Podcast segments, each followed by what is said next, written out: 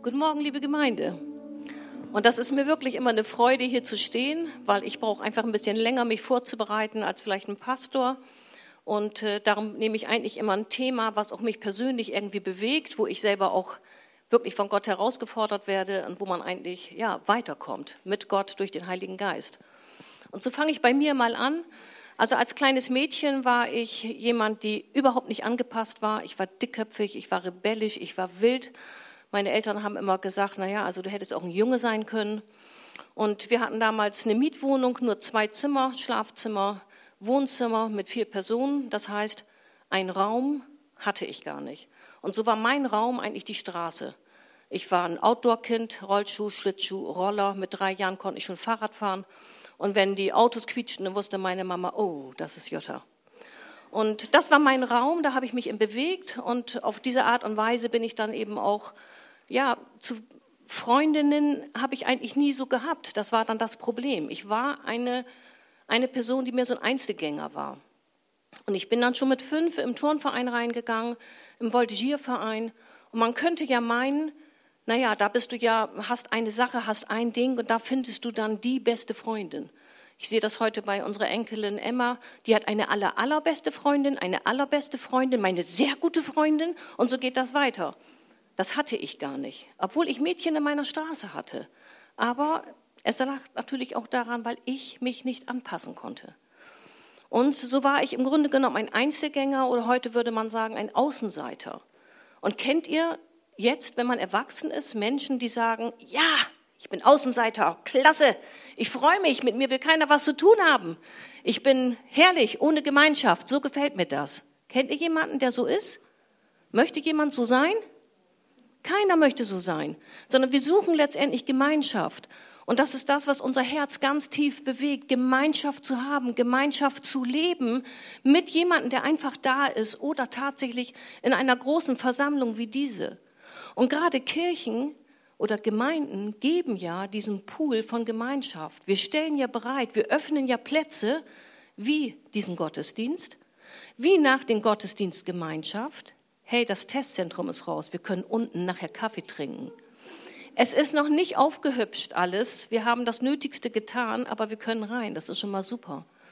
Wir bieten Teams an, wir bieten Kleingruppen an, wir bieten Veranstaltungen an. Aber finden wir da immer die Gemeinschaft, wonach du dich sehnst? Ist das die Gemeinschaft, wo du sagst, ja, das ist das, so will ich das haben? Oder fühlst du dich trotzdem, trotz dass alles angeboten wird, alleine? Das heißt, meine Predigt heißt heute dein Wohlfühlraum. Aber das, was wir brauchen, was ist das, was wir brauchen? Dass du erwünscht bist, dass du gebraucht wirst und dass du Wertschätzung erlebst. Und wenn du das bekommst, ist das eigentlich ganz egal, wo du bist, weil du spürst das einfach, du bist erwünscht und du wirst wertgeschätzt. Und das ist das, was dich einfach stärkt. Und letztendlich kenne ich ja auch niemanden, der Geschichten erzählt, da lag jemand auf dem Sterbebett und der sagt, oh, ich habe viel zu wenig Likes gehabt bei meinem Insta. Und Follower hätte ich echt anarbeiten müssen. Ich hätte viel mehr Follower haben müssen. Und eigentlich, wenn ich ehrlich bin, in der Schule damals, ich hätte viel mehr machen müssen. Habt ihr schon mal gehört, dass jemand sowas auf dem Sterbebett sagt? Nein, ich persönlich nicht. Was ich aber immer wieder höre, ist, dass man tatsächlich zu seinem Partner sagt, es tut mir so leid, dass ich zu wenig Beziehung mit dir gelebt habe. Es tut mir so leid, dass ich mich nicht investiert habe in unsere Kinder, dass ich zu viel im Büro war, zu viel unterwegs war. Das ist das, was wir meistens eben sagen, weil unser Herz letztendlich auf Beziehung aus ist, auf Gemeinschaft. Das ist das, was uns stärkt, was unsere Persönlichkeit nachher mit ausmacht. Und ich möchte eine etwas längere Passage aus der Apostelgeschichte lesen, wie damals die erste Gemeinde gewesen ist. Apostelgeschichte 2,41. Viele Zuhörer nahmen die Botschaft von Petrus an und ließen sich taufen. Die Zahl der Gläubigen wuchs an diesem Tag um etwa 3000. Die erste Gemeinde. Alle, die zum Glauben an Jesus gefunden hatten, ließen sich regelmäßig von den Aposteln unterweisen und lebten in enger Gemeinschaft. Sie feierten das Abendmahl und beteten miteinander. Eine tiefe Ehrfurcht vor Gott erfüllte alle Menschen in Jerusalem und er wirkte durch die, Apostel viele Zeichen und Wunder. Die Gläubigen lebten wie in einer großen Familie. Was sie besaßen, gehörte ihnen gemeinsam. Wenn es an irgendetwas fehlte, war jeder gerne bereit, ein Grundstück oder anderen Besitz zu verkaufen und mit dem Geld den Notleidenden in der Gemeinde zu helfen. Tag für Tag kamen die Gläubigen einmütig im Tempel zusammen und feierten in den Häusern das Abendmahl. In großer und mit aufrichtigen Herzen trafen sie sich zu den gemeinsamen Mahlzeiten. Sie lobten Gott und waren im ganzen Volk geachtet und anerkannt. Die Gemeinde wuchs mit jedem Tag, weil der Herr viele Menschen errettete, rettete. Das ist das, wo wir meistens auch wieder hin möchten. Wir sagen, wir wollen wieder zurück zur ersten Gemeinde und wir wollen diese Gemeinschaft eben erleben. Das ist genau das. Heike nickt. Was brauchen wir? Brauchen wir mehr Zeit? Würde diese Gemeinschaft tiefer gehen, hättest du tiefere Beziehung zu einem Menschen, wenn du dich zeitlich viel mehr investierst? Ich kenne aber auch Situationen, das habe ich gerade wieder erlebt, die Person kannte ich gar nicht und wir waren in 15 Minuten so nah, der hätte ich meine Lebensgeschichte erzählen können. Also Zeit alleine macht es im Grunde genommen nicht. Brauchen wir vielleicht mehr Verbindlichkeit? Naja, Verbindlichkeit, das Wort ist schon manchmal nicht so angenehm. Verbindlichkeit möchten wir nicht unbedingt so leben, aber Verbindung von Herzen, das ist das, was wir wieder suchen. Ich kenne Ehepaare, die haben eine verbindliche Beziehung, aber sie haben keine Herzensverbindung miteinander. Das heißt, es kommt immer auf unser Herz drauf an. Brauchen wir vielleicht ein gemeinsames Ziel? Ja, das könnte absolut helfen. Aber, so wie ich das vorhin erzählt hatte, bei mir, gut, da war ich Kind, aber ich das, erlebe das natürlich auch im Erwachsenenalter jetzt. Du kannst in einer Gruppe sein, du kannst ein Ziel haben und du kannst für die Sache stehen und trotzdem ist es nicht wirklich das, dass du sagst, da finde ich jetzt eine absolute Freundin, da finde ich eine tiefe Beziehung, da werde ich genauso erwünscht, gebraucht und wertgeschätzt, wie ich mir das vorstelle. Es muss nicht sein. Vielleicht denkst du jetzt, ja, du hast ja auch noch nicht von Persönlichkeiten gesprochen. Das liegt natürlich nur an der Persönlichkeit. Ihr kennt sicherlich die Menschen, die einfach frei sind, die offen sind. Die können auf jeden zugehen, die fangen sofort an zu reden, die können fremde Menschen ansprechen. Die sagen dann einfach hier, ich bin da und jeder sieht auf einer ganz natürlichen Art und Weise, die stehen einfach im Mittelpunkt. Und jetzt denkt ihr sicherlich, das sind die Menschen, die haben immer gute und wertvolle Beziehungen. Ist das so? Fragt genau, fragt diese Menschen mal, weil meistens sagen sie, ja, ja, das sieht nach außen hin so aus, aber tiefe Begegnungen habe ich gar nicht. Die meisten koppeln sich sogar ab, weil die sagen, die sind ja immer unterwegs, die sind immer beliebt, die sind immer gut, die braucht gar keine neuen Bekanntschaften mehr. Ist es vielleicht die räumliche Nähe, dass wir die Zugehörigkeit brauchen? Räumliche Nähe, dass du sagst, ja, ich habe da so eine Freundin über die Straße, da kann ich mal eben hin, schnell einen Kaffee trinken. Das hilft absolut, wenn wir sagen, wir können mal eben schnell uns treffen und dann kannst du natürlich viel mehr Gespräche führen, du fängst an, dich zu öffnen. Das hilft natürlich enorm, ohne Frage. Aber Nähe alleine macht es im Grunde genommen nicht. Die Nähe, ich kenne Menschen, die wohnen in einem Haus zusammen unter einem Dach, die sind also nah, aber sie können trotzdem keine Beziehung zueinander leben. Also was bedeutet das Beziehung leben? Einfach nur da sein, nur reden miteinander? Was möchten wir? Wo ist unser Herz auf ausgelegt, ganz besonders, wenn wir Christen sind?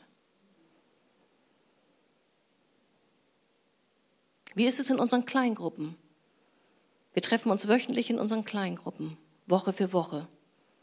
Wir treffen uns, sind eng zusammen und das war mit hauptsächlich mein mein Thema, weswegen ich mir dieses Thema ausgesucht habe. Ich liebe meine Kleingruppe und ich liebe die Menschen, die da drin sind. Und mir ist es wichtig, zu diesen Menschen eine Beziehung zu haben. Aber ich merke einfach, dass meine emotionale und meine zeitliche Kapazität, die schafft es einfach nicht, mich außerhalb der Kleingruppe noch mit diesen Menschen zu treffen.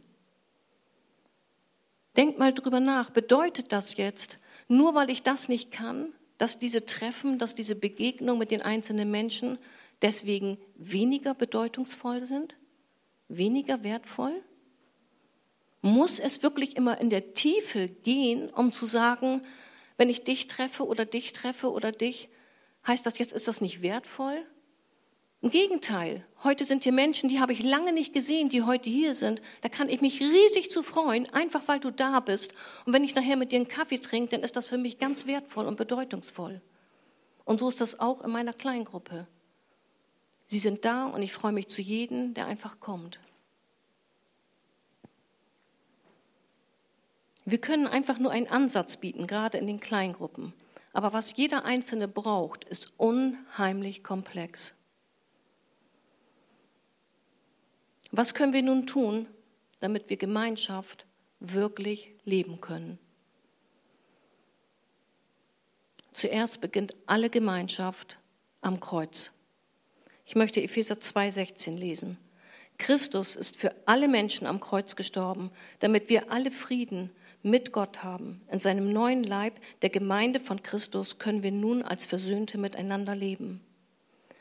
Durch Christus Jesus, durch seinen Heiligen Geist, der Geist, der heilig ist, der in uns lebt, kommen wir in einen Prozess hinein, in einen Werdegang, dass wir Liebe und Annahme und Vergebung leben können.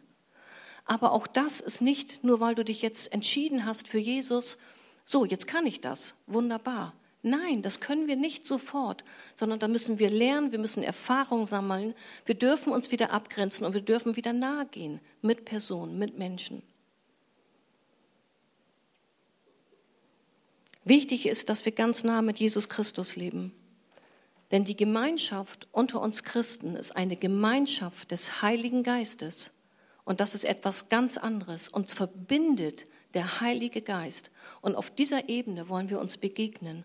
Und Menschen, die den Heiligen Geist noch nicht in sich haben, denen wollen wir das ausstrahlen, denen wollen wir das zeigen. Du bist wertgeschätzt, du bist wertvoll. Ich freue mich, dich zu sehen, du bist erwünscht. Und das ist das, was der Geist Gottes dann letztendlich mit dem gegenüber auch macht. Weil nicht mein Reden schenkt jemanden die Liebe, sondern nur der Geist Gottes öffnet wieder das Herz bei jemand anderen. Und ich denke, wir müssen davon abkommen, dass eine Gemeinschaft etwas Romantisches ist, dass wir das so idealisieren. Wir glauben immer, wir müssen hier ganz tolle und ganz enge Gemeinschaft haben und nur dann ist das wertvoll. Jede Begegnung ist wertvoll. Und Gemeinschaft findet in den Gemeinden statt, hier. Und zwar jetzt. Weil wir haben Gemeinschaft jetzt mit Gott, wir haben Lobpreis gehabt, wir haben ihm die Ehre gegeben, wir haben Gemeinschaft untereinander. Und der Heilige Geist ist hier, weil jeder den Geist Gottes in sich hat. Alleine das ist Gemeinschaft, weil Gemeinschaft vom Heiligen Geist kommt. Aber wir können die Gemeinschaft in einer Einheit, die Gott schenkt, nur bewahren. Wir können sie praktisch nicht schaffen. Wir können sie nur bewahren. Aber was wir schaffen können, sind gute Voraussetzungen dafür. Und das finde ich ist wichtig, dass man, und das war mir persönlich wichtig, mit damit auseinanderzusetzen, warum bin ich so, wie ich bin und warum gehe ich auf Menschen so zu und nicht anders.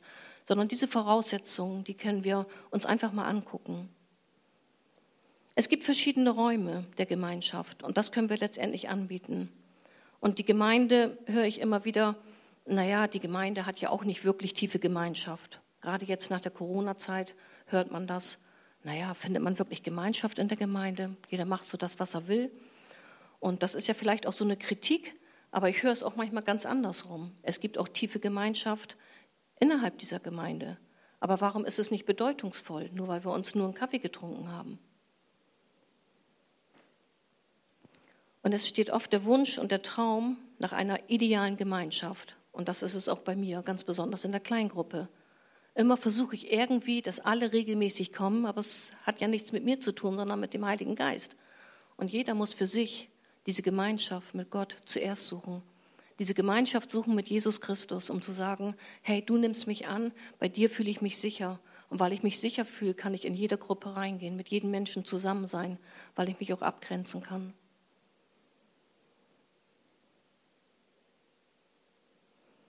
Und ist das wirklich möglich, mit jedem Menschen eine ganz nahe und enge Beziehung zu haben? Ist das auch wünschenswert? Möchte man das wirklich? Manchmal, wenn ich mit Personen spreche, dann denke ich, ja, das scheint tatsächlich viele zu wollen. Jeder möchte eine ganz tiefe Freundschaft haben. Dann denke ich immer, ja, ich bin wieder Einzelgänger. Das wünsche ich mir nicht unbedingt. Das heißt, lasst uns mal die unterschiedlichen Räume angucken. Es gibt einen öffentlichen Raum, da gehörte zum Beispiel meine Straße dazu. Du bist einfach draußen, du bist weit weg. Es gibt einen sozialen Raum, es gibt einen persönlichen Raum und es gibt einen sehr intimen Raum. Der öffentliche Raum, der hat einen Abstand von bis zu 3,60 Meter, also weit. Und da gehören auch so Fanclubs dazu, Motorradfahrer, die sich treffen, Werder Bremen-Fans, die sich treffen. Also ich kenne gerade eine Geschichte, da ist jemand zum Stadion vor Corona gewesen und hat gesagt, ich habe da jemanden kennengelernt und du glaubst das nicht, der fährt jedes Spiel dahin. Und die haben dann gefeiert und gegrölt und der wäre fast so weit gewesen, hätte gesagt, ich habe einen neuen Freund kennengelernt. Aber wisst ihr was? In diesem öffentlichen Raum, wo man Menschen trifft, die in einem Club sind oder wo Gemeinsamkeiten sind, da ist eine ganz große Dynamik, eine Begeisterung, man feuert sich an. Deswegen habe ich den Fußballclub mal genommen, weil das ist für jeden eigentlich erkennbar. Aber persönliche Dinge werden da gar nicht mitgeteilt. Heißt das nun, dass der Tag bescheiden war? Nein, der war wertvoll, der war wichtig, man war begeistert und trotzdem hat man nichts Persönliches weitergegeben. Heißt das, das war jetzt keine tiefe Gemeinschaft? Nein, das bewerten wir und wir wollen das nicht bewerten. Jede Begegnung ist wichtig und ist wertvoll.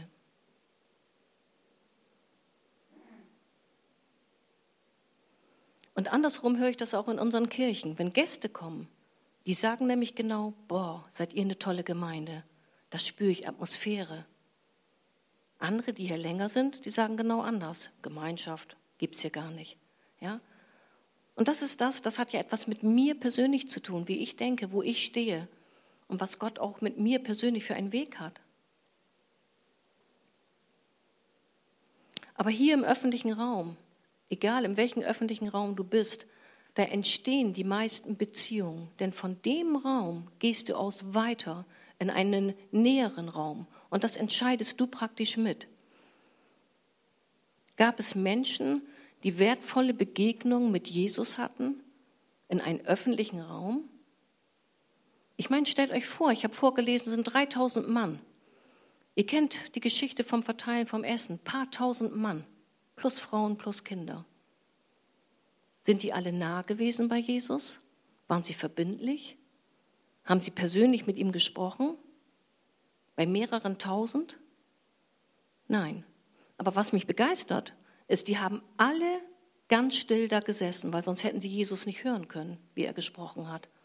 Und jeder von diesen würde sagen, ich habe eine Begegnung gehabt, so was Wertvolles und so was Bedeutungsvolles, weil Jesus hat gesprochen, ohne ganz nah zu sein, war diese Begegnung so wertvoll und bedeutungsvoll. Der soziale Raum, da haben wir 1,20 Meter bis 3,60 Meter Abstand. Das sind vielleicht so unsere Nachbarn. Wenn die in Urlaub sind, dann wird man gefragt, du kannst, würdest du Blumen begießen, würdest du die Zeitung reinholen. Wenn man sich trifft, dann hat man sehr gute Gespräche, man kommt irgendwie schnell auf den Punkt, aber nicht so sehr persönliche Sachen. Man kann über alles sprechen, man kann viel lachen, aber das Persönliche bleibt meistens doch irgendwo noch zurück. Das heißt, auch dieser, ähm, auch dieser soziale Raum ist die Arbeitsstelle, ist die Verwandtschaft, sind vielleicht Menschen, die auch in so einem na, in, in kleineren Vereinen, so wie wenn ich im Fitnessstudio bin, fällt mir jetzt ein, da bin ich ja auch regelmäßig. Das ist auch so ein sozialer Raum. Und da wird man sichtbar. Da lernt man irgendwann, weil man da regelmäßig ist, die Schwächen, da lernt man die Stärken. Wir können uns ausprobieren. Wie nah kann ich jemanden kommen? Gehe ich auf jemanden zu? Will der überhaupt meine Freundschaft? Kann ich mit dem näher anbändeln oder nicht? All das wird sichtbar und wir können unsere Erfahrung machen in diesem sozialen Raum.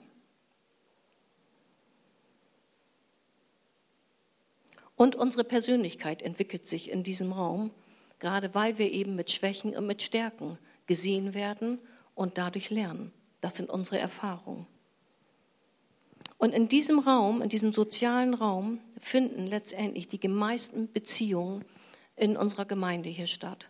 Ne, wir versuchen immer wieder, finde ich noch nähere Bekanntschaften, kann ich noch auf jemanden mehr zugehen. Man geht mal ein bisschen näher auf sich zu, dann merkt man, oh, das passt noch nicht so, dann geht man mehr wieder in den öffentlichen Raum rein. Und so hast du immer die Möglichkeit, selber zu wählen. Und das ist ganz wichtig, dass du für dich klärst, mit wem möchte ich wirklich näher zusammen sein und wo kann ich mich mehr und mehr offenbaren, so wie du es letztendlich willst.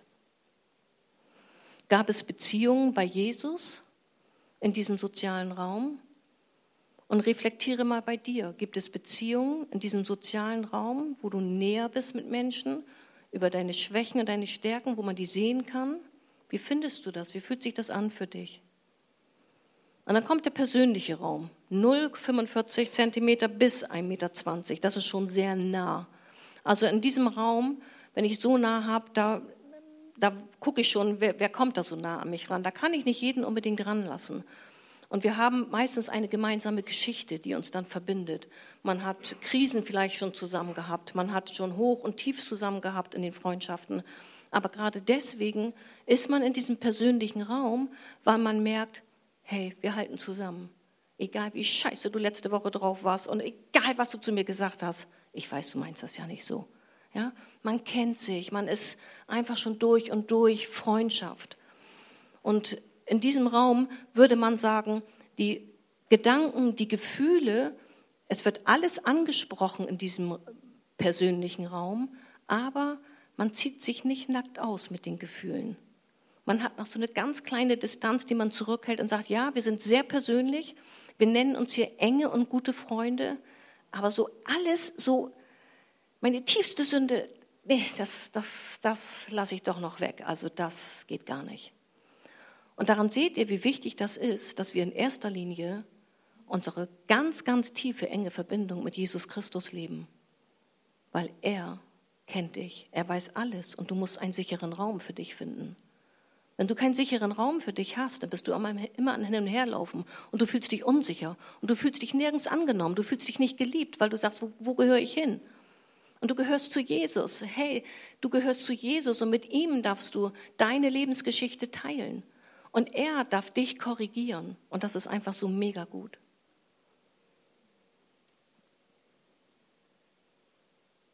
Wenige Menschen kann ich persönlich in diesem Raum reinlassen. Jesus hatte enge Freunde. In Markus 9, 2 habe ich gelesen, dass er letztendlich Jesus, Petrus, Jakobus und Johannes mit auf seinen Berg genommen hat. Sie waren dort alleine und er offenbarte ihnen einen Blick auf sein kommendes Reich und seine Herrlichkeit. Das ist das, was wir mit engen Freunden machen. Hey, weißt du was? Ich habe gerade so Luftschlösser. Ich möchte das und das machen. Das möchte ich mal mit dir teilen. Ja, und die Freunde, die schlackert dir dann auch mal um die Ohren. Oh, du nun wieder, was du wieder willst. Ja, das kannst du alles machen im persönlichen Raum. Du fühlst dich trotzdem sicher, weil es eine Freundin ist. Und Jesus hat genau das auch gehabt einen persönlichen Raum, engere Freundschaften, engere Beziehungen. Aber jetzt kommt der intime Raum, der letzte Raum. Null Abstand bis 45. Uh. Ich erinnerte mich bei der Vorbereitung, dass ich vor Jahren im, im Edeka-Markt war und konzentrierte mich auf das, was ich haben wollte. Und dann kommt von hinten jemand an und umarmt mich. Und ich habe gedacht, wow, wer wagt das, mich so nah hier zu berühren? Und ich drehe mich um, da war das meine Nichte. Und da habe ich gesagt, du kannst dich freuen, dass du das bist. Weil also, wenn ich auf jemanden zukomme und ich begrüße euch hier, leider dürfen wir uns jetzt nicht im Arm nehmen, dann spüre ich ja, möchtest du das oder möchtest du das nicht? Und wir sind Angesicht zu Angesicht. Aber so nah, dass mich jemand umklammert, uh, also da bin ich schon sehr, naja. Also hier begegnen wir tatsächlich unserem Gegenüber total nackt. In diesem intimen Raum da sind wir so eng mit jemandem, dass der deine tiefste Sünde weiß, ob du fällst oder nicht, ob du schon seit Jahren was nicht unter die Füße kriegst. Da bist du so eng und trotzdem bist du geliebt. Und das ist wie bei Adam und Eva gewesen. Sie waren völlig nackt, aber sie schämten sich nicht. Und dieser intime Raum, der ist für dich und der ist für Jesus da. Und wenn wir den nicht leben, dann werden wir nicht imstande sein, in weitere Räume hineinzukommen. Weil Jesus hat das so wunderbar gemacht, dass wir letztendlich zuerst in einem großen öffentlichen Raum reinkommen können. Und dann kannst du wählen. Und du kannst dich probieren. Du kannst es testen. Aber das funktioniert alles nur, wenn du mit Jesus Christus ganz persönlich, ganz nah, verbindlich bist und wenn du ihm alles offenbarst. Und bei ihm brauchst du dich nicht schämen. Da darfst du einfach nur sein, weil er liebt dich. Er hat alles für dich gegeben. Alles am Kreuz. In diesem Raum, denke ich mal, wird man nicht mehr als zwei oder drei Personen aushalten können. Ich jedenfalls nicht. Also kann man nicht verallgemeinern, aber das ist schon sehr, sehr nah. Und dieser Raum, der muss echt beschützt werden, weil wenn der leicht betreten wird und du bekommst da Verletzungen, die sind so, so prägend. Und dann zieht man sich zurück und man sagt, da lasse ich keinen wieder rein. Und in dem Moment, wo das passiert, haben andere nicht mehr die Möglichkeit, wirklich dir eine ganz, ganz tiefe Freundschaft anzubieten. Darum darf man vorsichtig sein und sich wirklich immer wieder rantasten. Du darfst selber für dich sagen, ich gehe wieder zurück in meinem sozialen Raum, ich gehe auch vielleicht wieder zurück in meinen öffentlichen Raum, bevor du sagst, ich gehe in diesen intimen Raum wirklich rein. David und Jonathan hatten diese unheimlich enge Freundschaft. Die haben sich gesehen und die haben sofort eine Herz-zu-Herz-Beziehung gehabt und sie haben einen Bund geschlossen. Und ich finde das so, so gewaltig, was, was im 2. Samuel 1,26 steht. Mein Bruder Jonathan, wie schmerzt mich dein Verlust? Du warst mir lieber als der größte Schatz der Welt. Niemals kann die Liebe einer Frau ersetzen, was deine Freundschaft mir bedeutet hat. Ist das nicht eine Aussage? Also nicht mal der Ehepartner kann das ersetzen, was eine so tiefe Freundschaft bedeutet. Also die Predigt ist vielleicht nur für mich, aber ich finde das so klasse, wie Gott uns dahin führen kann, so tiefe Freundschaften zu leben. Konnten alle Jünger von Jesus diese intime Freundschaft leben? Konnte das die ganze Gemeinde? Konnte das Israel? Möchten wir das? Möchten wir diese wirklich, diese intime Freundschaft mit jedem leben? Möchtest du mit deinem Bäcker diese Freundschaft haben? Mit deinem Nachbarn, mit deinem Verwandten, mit jedem, der hier sitzt? Nein. Und darum fühlt euch wohl, fühlt euch wohl in dem Raum, wo ihr seid. Dein Wohlfühlraum, das ist okay. Du hast bedeutungsvolle und hervorragende Beziehungen und die sehr wertvoll sind. Die müssen nicht alle im intimen oder im persönlichen Raum sein. Und das ist wichtig, dass ihr das versteht für euch. Und bitte nehmt euch das sehr zu Herzen. Jede Beziehung ist bedeutungsvoll und ist wichtig. Und trotzdem ist das die ideale Gemeinschaft, die Christen für sich gerne beanspruchen, wenn sie für Jesus Christus brennen. Das ist das, wo wir hin möchten und wo Jesus uns den Weg für frei gemacht hat. Wir dürfen also dran arbeiten. Und es ist gut, wenn wir einfach vielleicht mal drüber nachdenken. Hey, wie gehe ich überhaupt damit um mit Beziehungen? Wo stehe ich? Und was für Möglichkeiten habe ich überhaupt? Wie wäre das wunderbar, wenn du in jedem Raum, wo du bist, spürst, ich bin erwünscht, ich bin gebraucht und ich werde wertgeschätzt. Das ist doch klasse, das ist doch das, was wir wollen. Da muss ich nicht immer alles offenbaren, wo ich vielleicht Probleme habe. Denn der Geist, der heilig ist, ist in dir und sucht Gemeinschaft. Die Band kann schon mal auf die Bühne kommen. Alle, die Jesus begegnet sind, hatten diese bedeutungsvolle Beziehung. Für jeden Einzelnen. Egal, ob sie unter tausend sich aufhielten oder ob das wirklich der engste Freund von Jesus war. Und ich finde das mega, mega gut, dass Gott Kirchen so gesetzt hat, dass wir diese Ausstrahlung haben dürfen durch den Heiligen Geist, weil wir leben Gemeinschaft durch den Heiligen Geist. Und jetzt stellt euch mal vor, dass wenn jeder Einzelne tatsächlich sagt, hey, diese Beziehung zu Jesus Christus ist das Wichtigste und das Wertvollste, was ich habe, und die möchte ich wirklich pflegen. Und da fange ich an, bevor ich mir tatsächlich Freunde überall suche, weil ich keine Freunde habe. Und ich glaube, wenn du tatsächlich diese Beziehung mit Jesus Christus so lebst, so eng und so tief und dich vor ihm nackt machst und sagst, du kennst mich, Jesus, ich krieg diese Dinge alle nicht auf Reihe. Und dann sagt Jesus, musst du auch nicht. Ich bin ja für dich da. Gott der Vater guckt dich an durch Jesus Christus und er liebt dich. Völlig egal, wo du stehst. Völlig egal. Er liebt dich, du musst dich nicht anstrengen. Aber weil er dich so liebt, sehnt er sich nach dieser Liebe, die du ihm zurückgeben darfst. Und darum darfst du mit ihm diese Gemeinschaft immer wieder suchen. Und ich möchte euch bitten, aufzustehen. Ich möchte für euch beten, dass wir als Gemeinde dahin kommen, dass jeder für sich die Verantwortung übernimmt, Jesus so nah zu kommen, dass wir mit ihm diese intime Gemeinschaft haben, dass er kommen kann und sagen, darf ich dich umarmen? Dürfen meine Arme dich festklammern? Kannst du meine Nähe aushalten? Jesus Christus, und das ist unser Wunsch, das ist mein Wunsch, diese Beziehung zu dir zu haben.